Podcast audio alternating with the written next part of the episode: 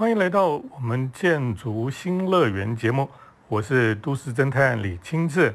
那么在疫情这个封锁的期间呢，那么我们大家都不能去餐厅，也不能去咖啡店。虽然每天在家里面哈，有时候想出去散散心，那也只能开着吉普车，那么到山上或者是海边。当然海边都封锁了哈，所以你也不能下车。那我最近出去走一走、散散心呢，主要就是开车。那么开车呢，也只能在附近。还好我住山边呢，所以我有后山可以上去。那么很快就可以到山里面去。那另外呢，你也可以到海边去了。那就是说，这个每一个行程呢，不能太长，而且呢，中间都不能这个下车去上厕所，也不能去。呃，餐厅吃饭也不能去买东西等等的哈，那么尽量都在车子里面，呃，顶多呢在人少的地方或是没有人的地方哈，那么下来看看风景这样子。可是呢，我就发现哈，台湾北边哈，就发现了很多非常有趣的东西了。那今天在节目当中呢，就跟大家来分享哦。那么我在这个疫情期间哈，开着吉普车到处去观察哈。呃，看到的一些台湾有趣的一些现象哈。因为首先呢，我先来介绍哈淡水。我们都知道淡水就是一个非常热门的一个景点哈。那当然在疫情期间哈，整个淡水几乎都没有人了，因为大家都乖乖的待在家里哈，很少人出现。那么我有时候会想要去淡水附近看看海，当然海边大部分都封锁起来了。那么只能在车子上哈，望着远方的海哈来看。不过呢，我也经过了一个地方，就是淡水的基督长老教会哈，那个红砖造的，有有一点点宝塔式的尖塔哈。那么这个教堂的建筑呢，就让我想到马街的时代哈。呃，我想大家都不知道哈，其实马街来到台湾的时候哈，台湾那个时候刚好。也跟现在一样哈，也是疫情非常严重的时候。那么马杰来到台湾的时间呢，大概是在十九世纪的末期啊。那么在那个时代呢，台湾哈其实还是一个非常算是非常的呃落后的地方了哈。那么一百多年前呢，马杰博士来到台湾哈，来行医传道。那么当时也是当时有很多的像霍乱呐。疟疾啦，哦，到处流行哈，而且当时也没有什么特效药。那么马杰博士来台行医传道的时候呢，那个时候常常有整个城市都沦陷变成重灾区的这种情况哈。那马杰曾经去过有一个城镇哈，那几乎有一半以上的人都染疫这样子。可是呢，马杰博士冒着被传染的这种危危险哈，他深入疫区去进行。医疗救助的行动哈，而且呢，他自己在记载上面，他常常他也曾经好几度染上了疟疾了哈。那么甚至呢，他重病危急，差点要死去哈。可是他没有退却，他继续努力来医治这些患者了。那么一百多年过去了哈，当然我们现在已经没有霍乱了，没有疟疾这些这些瘟疫了哈。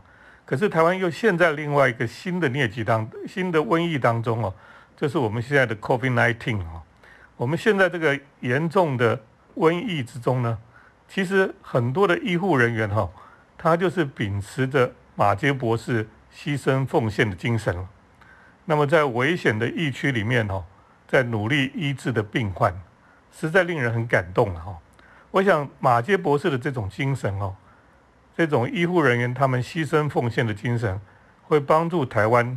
重新走出瘟疫的威胁哈，那么让我们重新得到健康平安的生活了。那么我到淡水哈，总会去看看马街，它的这个那个年代它的行医的医馆哈，在淡水的马街街上面。如果等到解封之后哈，听众朋友可以去淡水走一走，去想一想这个马街，其实在一百多年前哈，它在台湾遭遇的事情跟我们现在遭遇的。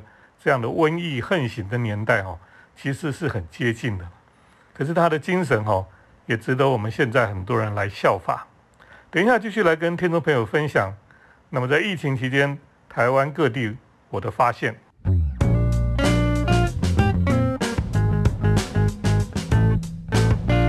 欢迎回到我们建筑新乐园节目，我是都市侦探李清志。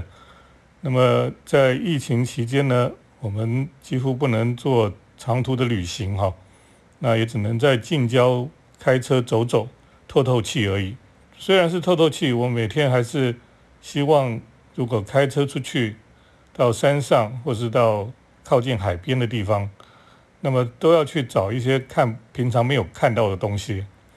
呃，我特别喜欢看那种有点像怪兽的东西哈，我把它称为“怪兽台湾”呢。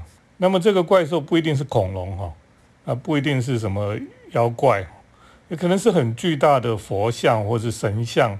或是巨大的什么东西哈，我都觉得远看就像有点像巨兽、怪兽的东西，我都把它统称为这个怪兽了哈。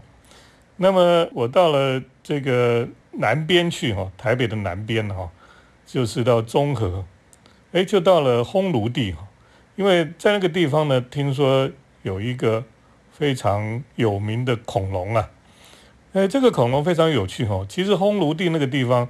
是一个巨大的土地公庙。那以前我们知道土地公庙都是小小的，呃，在在街头巷尾的地方。可是呢，现在很多土地公庙都非常巨大，然后上面会放一个很巨大的土地公这样子。那当然，我们如果从这个公路建筑的角度来看的话，这就是代表说，因为这样可以吸引人家去那个地方，因为大老远就可以看看看到这个。有一个巨大的东西在那里，就会吸引你要到那个地方去看看。那么烘炉地呢，最有趣的是，它有在这个土地公庙的附近哈，居然就摆设了几只非常巨大的恐龙。那这个恐龙呢，呃，也不是中国龙哦，它是那一种侏罗纪里面的恐龙，有剑龙，还有这个有点类似暴龙或是什么样的龙。那么其中有一只最有趣，是因为。它因为烘炉地是在一个山上，那么它的公路往上走都是之字形的，或是那种所谓的法夹弯的地方。那有一只恐龙呢，就刚好放在那个转弯的地方的道路的外边。那么你从公路的里面往外看的时候，你就可以看到那只恐龙。它的背景呢，就可以看到整个台北市啊。那么甚至你可以看到一零一大楼。所以呢，你可以看到好像那个恐龙。要扑向整座台北市一样啊，那这个在拍照里面哦，你就可以拍到很多非常有趣的画面哈。你可以拍到这个恐龙好像要把要把台北市吃掉一样啊所以这个是烘炉地非常有名的一个一个恐龙怪兽哈。当然这个怪兽很早就有人拍了了哈。最早那个艺术家姚瑞忠哦，他在拍一系列的关于废墟啦，关于这些。奇怪的神像、佛像等等的的一些这个记录哈，他就有拍到这个地方。那么我那时候就很想去看看这个，呃，这个恐龙到底是在什么地方了哈。当然，因为我我是住在台北的北边呢哈，那烘炉地这里刚好是很南边的地方哦，所以从北边到南边其实太远了，那不是我出没的地方哈。那么这一次刚好是在现在疫情当中哈。哎，刚好有空呢，就开着车就就跑到那个地方去，就看到了这只恐龙。不过呢，也非常有趣哈，在那个烘炉地的山下哈，就是要往烘炉地去的地方呢，公路旁边突然就发现了还有一个巨大的眼球哎，就是那个我们眼睛那个眼球哦，居然一个巨大的眼球在旁边的一个咖啡店的屋顶上面，那旁边还有一个人像，那人像长得很像川普。美国以前的川普总统啊，就在旁边，旁边还有一个扭曲的一个人体哈，就觉得非常有趣、非常奇怪的一一种场景哦。那么停下车来看，才发现哈，原来那里是有好几家在做建筑模型啦，做这种巨大的雕像、这个玻璃纤维雕像等等的这种工厂在那个地方啊，所以它旁边就会摆了很多奇奇怪怪的东西啊。那么你到那里呢？你就会觉得好像到了一个非常超现实的地方了哈。那当然，这个这个景象是什么样子？呃，你可能要看我们在这个电台的呃，FB 上面会把这个照片弄出来给大家看，到时候呢，大家可以看得清楚了。这是在烘炉地附近的一些探险，等一下再继续跟大家来分享。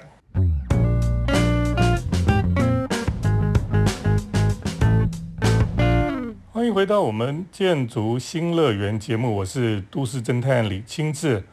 我们继续来跟大家分享。那么这段时间我在这个台北市附近哈，那么开车到处绕来绕去哈，那么观察到的一些我觉得非常像怪兽的一些东西哈，非常有趣的一些现象。那么刚刚谈到烘炉地有一只恐龙怪兽哈，那么也有一个眼球怪兽。那么接下来跟大家来谈谈哦，那么在呃淡水三支的地方哈，那曾经我开车到那边，因为我们知道在三支附近呢有很多的墓园呢哈，那这些墓园都非常的庞大哈。那有一次我就开车到一个公路一个附近一个转弯的地方呢，我就停下来看一下那些墓园，就发现哎，我用长镜头在拍照啊，因为我对墓园的建筑的形式非常有趣。有兴趣啊？那么这些墓园哈，有各种不同的呃坟墓的建筑。可是我在远远就看到，在遥远的一个山丘上面哦，哎，居然有一个非常巨大的怪兽的东西啊！那我看那到奇怪，那是什么样的怪兽？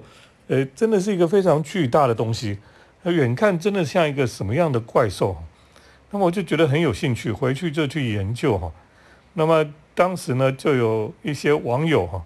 那么就跟我讲说哈，其实那个东西哦不是什么怪兽，它其实是一个佛像哈，可是真的是非常巨大的一个佛像。这个佛像呢，大老远哦就看得到它的形状，为什么呢？因为它高度非常的高哦，是七百五十公尺。你可以想象哦，七百五十公尺是非常高的一个高度。我们如果想象哦，这个怎么会有这么高的一个东西了哈？而且呢，它其实是一个千手观音啊。我们知道那个千手观音就是那个观音的像的后面哦，有很多手伸出来哈，就是千手观音这样子。那么这个其实是在有一座叫做圆道观音庙里面。那这个庙里面这个千手观音哈是非常巨大，而且呢，它是被列为是哈有在这个金氏记录里面。是钢铁做的这个神像哈的最巨大的一个神像啊，那么在三支这个地方啊，不过当然你看起来会觉得有点奇怪恐怖了哈，为什么呢？因为那个观音的头上哦还有好几个小的头，就是在它上面，然后它手又很多哈，所以你从背面看也是很很诡异的一个造型啊。虽然它是神像哦，那我是把它就归类在这一些。巨大的像怪兽一样的造型的东西啊，那么事实上在台湾哈，这种巨大的观音像有很多了哈。好比说我们在基隆看到基隆中正公园上面有一个站的观音像啊，那么当然有很多人在讲说要要做这个巨大的妈祖像哈，啊，在在妈祖还是什么地方？那么另外呢，在台湾我们看到最早就最有名的就是那个彰化大佛嘛哈，那也是很巨大的哈。那这些佛像里面都是可以进去的，它是里面可以进去的。那我就想到说，其实我们到日本去看哦，日本最有名的佛像哈，就是这个镰仓大佛了哈。可是镰仓大佛你去看了就发现，哦，它比起来，比我们在台湾看到这些巨大佛像哈，其实是这个小巫见大巫了哈，其实是小很多了哈。但是它也是金属做的，所以呢，那个镰仓大佛听说。这个夏天里边是非常热的，很像烤箱一样哈。可是呢，后来日本自己本地也是有盖了很多巨大的这种佛像哈。那其中最有名的就是最近最有名就是在北海道的这个呃头大佛哈。那头大佛这个也是一个墓园，里面放了一个很巨大的佛像。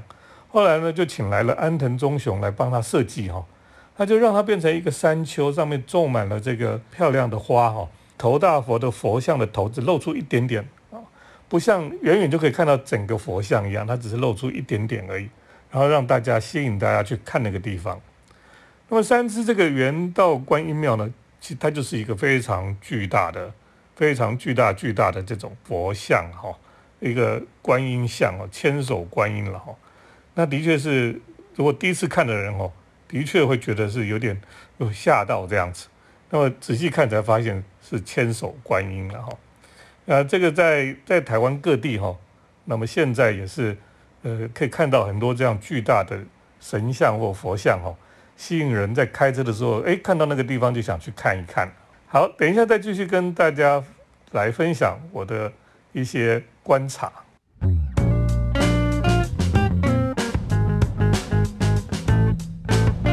欢迎回到我们建筑新乐园节目，我是都市侦探李清志。我继续来分享最近我开车到处跑来跑去的地方哈。虽然不能下车上厕所，也不能下车去呃吃饭什么的，所以只能在几个小时之内在郊外跑一跑这样子。那么我就看到了很多有趣的地方。刚刚跟大家分享哈，那么在三芝有一个非常巨大的神像哈，叫做这个。圆道观音庙，它其实是一个千手观音了哈。那远看哈就觉得哇，真是一个可怕的、可怕的东西。可是呢，它的确是花了很多心力去把这个盖起来吧。那台湾很喜欢做这种巨大神像、佛像哈，是好像越来越多了哈。那么继续往山支走的时候呢，因为海边哈这几这最近哈海边都是封锁的，不让人家到海边去玩、去群聚这样子。所以呢，呃，你如果到像白沙湾那边哈，白沙湾旁边有一个呃海湾，有一个海角伸出去哈，那那个地方呢，呃，被称作是半岛秘境哈，它就像一个半岛伸出去哈，那那边有还蛮好玩的地方，可是去了以后就发现，呃，要通往海边的路哈，小路都被用黄线把它封锁起来。可是到那个地方呢，你却可以看到一个非常有趣的东西哈，就是居然有一整排的这个复活岛的雕像哈，在那个地方了哈，所以你到那边去，你就有点吓到说，哎，怎么有这个复活岛的这种雕像哈？可这个雕像当然跟真正的复活岛的雕像哈不一样哈，没有大小差很多哈，可是也是好几个排在一起哈，所以在那边拍照的话哦，就很像是。哎，怎么好像在台湾怎么到了复活岛一样，是非常有趣的了哈。其实这个复活岛这种雕像哈，呃，在很多地方有很多人喜欢仿仿造了哈。像我们去这个濑户内海哦，在楠木岛上面就有看到有这样子的雕像哈。那么另外呢，在其他的地方哈，你也可以看到这样的，像我刚刚提到安藤忠雄做的这个头大佛在北海道那个墓园哦。居然墓园旁边也有一整排哦，就是这个复活岛上的雕像哦，大家好像还蛮喜欢这样的雕像放在那个地方。不过这也是一种趣味了。不过到那个地方呢，我就想到了我小时候哈，我父亲带着我们全家人夏天在海边哈，在那里呃走了很长的一段海边的路哈，就是从白沙湾一直走到往往另外一边走，沿着沙滩走。那么在沙滩上，因为我父亲是生物老师啊，所以呢，他就在海边哈，那个潮间带哈，他就研究当中的一些生物啦，或是一些海草啊等等的。那我们就一直走，走到我们刚刚讲像这个有这个复活岛这种雕像的这个地方哈，它的另它靠海边那边呢是有点像一个有一个山呐哈，所以那边就有几个老外哈，在当时哦。去爬那个山，然后就掉下来，就有一个就不小心掉下来，就掉到海里面去了。那么幸好有一个渔夫在那边在那边打鱼哈，就把他救起来，救起来呢就把他送到岸边来哈。那因为他溺水，后来刚好那他几个同伴外国人就一直说有谁可以去找医生什么的。后来我父亲就赶快跑去帮他做人工呼吸呀。那么做一做，真的就活过来了这样子。那那些外国人就很高兴啊，他就谢谢我的爸爸，然后就问他说是不是他是不是医生啊？就他说他不是哈，他是美国学校的生物老师了哈，所以他们那些外国人就觉得他们很庆幸哈，可以遇到我父亲刚好在那个旁边这样子。那那个是我小时候一个记忆哈，在那个地方的一个记忆，呃，这就是我小时候第一次目睹哈，我父亲救活了一个人这样子。那也是我小时候的记忆的一个部分，在那个地方。很奇怪，有时候我们去旅行的当中呢，我们到某一个地方去哈，哎，我们就会想到过去的记忆哈，就串起来了。那有时候也是因为你想要去看看过去的记忆，那个地方现在变成什么样子，或是说你那个记忆很模糊，或是很很很不知道那个是什么地方，你可能在家里的老的相簿里面，你找到一张照片，哎，这个好像在什么地方，你就到现场去看看哈，把以前的模糊的记忆哈。重新再给它印证出来，我想这也是我们旅行小小的旅行里面可以去做的一个非常有趣、有意义的事情。好，今天就先跟大家分享到这里。那么接下来呢，就是都市侦探的咖啡馆漫步单元。都市侦探的咖啡馆散步。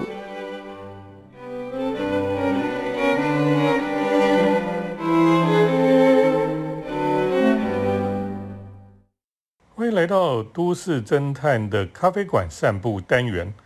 那么，在这个单元，今天呢，要跟大家来谈一谈关于美术馆里面的咖啡店。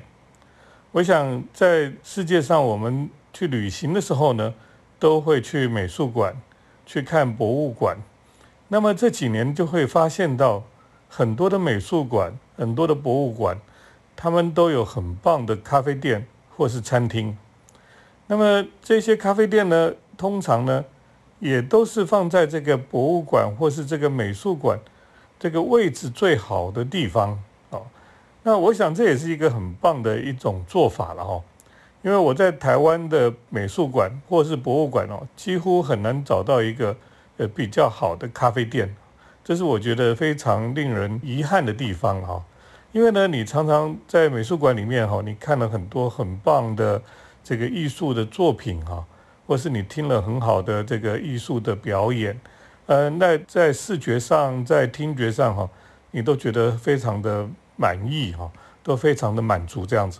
那么后来呢，你看完展览之后呢，你就到美术馆的咖啡店里面去，结果呢，去了那以后就发现这个他们的咖啡不好，或是它整个氛围很乱，或是这个整个感觉是非常差的。因为过去我们的美术馆里面的咖啡店都是外包的，都是这个让人家来标标出去做的，所以呢，通常那个美术馆的咖啡店哈，就是通常都让你很失望哈。所以原本是一个非常棒的美术馆，这个艺术之旅哈，你去看了很好的艺术的作品哦，可是呢，你到那边去以后，你要去那边喝咖啡，你就突然破功了哈，你就会觉得说哇。原本很美好的一个美学的经验哈，就被打败了了哈。可是呢，我们去世界上各地看哈，越来越多的美术馆跟他们的咖啡店都是非常的来看重哈。好比说呢，如果我们去这个英国哈伦敦的泰德美术馆，那泰德美术馆当然它原本是一个火力发电厂，把它改造成一个美术馆。那从美术馆。最高的那层楼哈，就是他们的餐厅跟咖啡店。那从那边呢，你就可以看出去哈。那么你可以看到河对岸的这个大教堂的整个样子都看得很清楚所以呢，你就可以发现哦，这个美术馆的咖啡店通常都是一个最棒的地方。那么到了这个指导美术馆哈，你也可以看到指导的美术馆。那个地中美术馆哈，它的 view 也非常好。就是地中美术馆应该是，呃，所有的展览大部分都是在地下嘛，哦，地下。可是呢，它的咖啡店就是在那个岛的悬悬崖的部分，所以呢，你到那个咖啡店哈，可以买他们的饮料，还有他们的点心，然后它有个篮子哈，就像野餐的篮子一样，你可以拿着那些点心跟饮料，你就走到那个户外去。户外呢？就可以看到整个海边海的海景哈。那么以前我去那个美术馆哦，都到了快要打烊的时候哦，我就坐在那边看夕阳落下，在海上这样从西边落下啊，然后就在那边喝咖啡，我就觉得是一个非常棒的一种美感的经验哈。就是说，其实你在美术馆里面哦，包括你看的艺术品、你听到的东西、你看的表演等等的哦，啊，甚至到最后你喝的咖啡。你吃的甜点哦，那个整个摆设哈，都要能够呃，跟你的整个美术馆的水准要一样高，这样你的美学的体验哦才能够完整，不会破功啊。那么甚至在日本很多的美术馆，欧美也是，他们会特别根据这个要展出的内容啊，他们可能最近展的是莫内的啦，或者展的是梵谷的画作啊等等哦，他们会特别设计出跟那个类似的一种特别的甜点哈，或者是他们的那种套餐这样子。所以你在喝咖啡吃甜点的时候，你也不是只有在喝咖啡吃甜点而已，你还是在那个当中呢，你可以去体验那个视觉上美学的经验哈，然后去呼应你在美术馆或是博物馆里面看的展览。我想这个都是非常棒的一种一种经验哈。不过因为在台湾哈，我们很多的美术馆这些外包出去的哦，真的水准都比较没有达到这样的水准哦，其实是蛮可惜的。那这几年呢，在欧美各国哈，所有的美术馆哈，新的美术馆，他们都把这个餐厅、呃咖啡店，还有呢这个纪念品店哈，都放在最重要的位置。通常我们去美术馆或是博物馆走一圈之后呢，最后就会到这个贩卖这个纪念品的地方，然后买完东西之后呢，就接下来就是旁边通常就是咖啡店或是这个餐厅。然后你就可以去那边好好的用餐，或是好好的去去喝杯咖啡，去好好的重新的去回想你看到的东西。我觉得那是一个很棒的空间了哈。所以呢，这也让我们觉得说哈，一个美术馆里面好的咖啡店非常的重要了。那最近我看了一些呃巴黎的影片哈，我就会越来越想说啊，能够回到巴黎去喝咖啡多棒啊！那我就特别想到，在那个影片里面哈，在电影里面也有出现哈，就是你到巴黎的奥赛美术馆哦，奥赛美术馆本来是一个一个火车站嘛，后来就把它改造成一个美术馆，那么专门来收藏很多是这个印象派的画作都放在这里。那它的咖啡店跟餐厅在哪里呢？就在顶楼哈，那个外面就是钟楼的地方哈，就是在那个钟哈。那个圆圆的钟的后方哈，就是喝咖啡吃点心的地方，所以呢，你可以好像在钟楼里面喝咖啡，我想那个感觉是非常的棒哈，啊，那也是非常的有特色。那在世界各地呢，很多的美术馆哈，美术馆还有这些这个博物馆呢，他们为什么要把这个咖啡店跟餐厅放在这个 view 最好的地方呢？因为呢，现在的美术馆很多都必须要靠着。因为你靠门票收入哈，基本上是很难维持美术馆的运作哈。那美术馆的运作通常都要靠这个捐赠哈，私人的捐赠呐哈，或者是募款等等的，才能够继续经营。那么美术馆本身的收入哈，最大的哈就是咖啡店或是纪念品店哈。所以他们在新设计的美术馆跟博物馆当中呢，这个咖啡店的位置哈，还有咖啡店的设计就显得非常的重要。因为这是他们很重要的财务来源之一了哈，所以呢，很希望说我们台湾的美术馆、新的美术馆呢，还有博物馆哈，这个咖啡店还有餐厅哈，可以越来越进步了哈。那当然，台湾最近有一些新的美术馆哈，呃，有一些厂商进驻哈，有比以前好很多了哈。那我们希望将来还有更好的这些美术馆的咖啡店出现。今天就跟大家来分享到这里，谢谢大家的收听，我们下礼拜再见。每一条铁道，每一个车站，每一种火车，都有令人惊艳之处，能为我们的世界开启一道通往梦想的窗。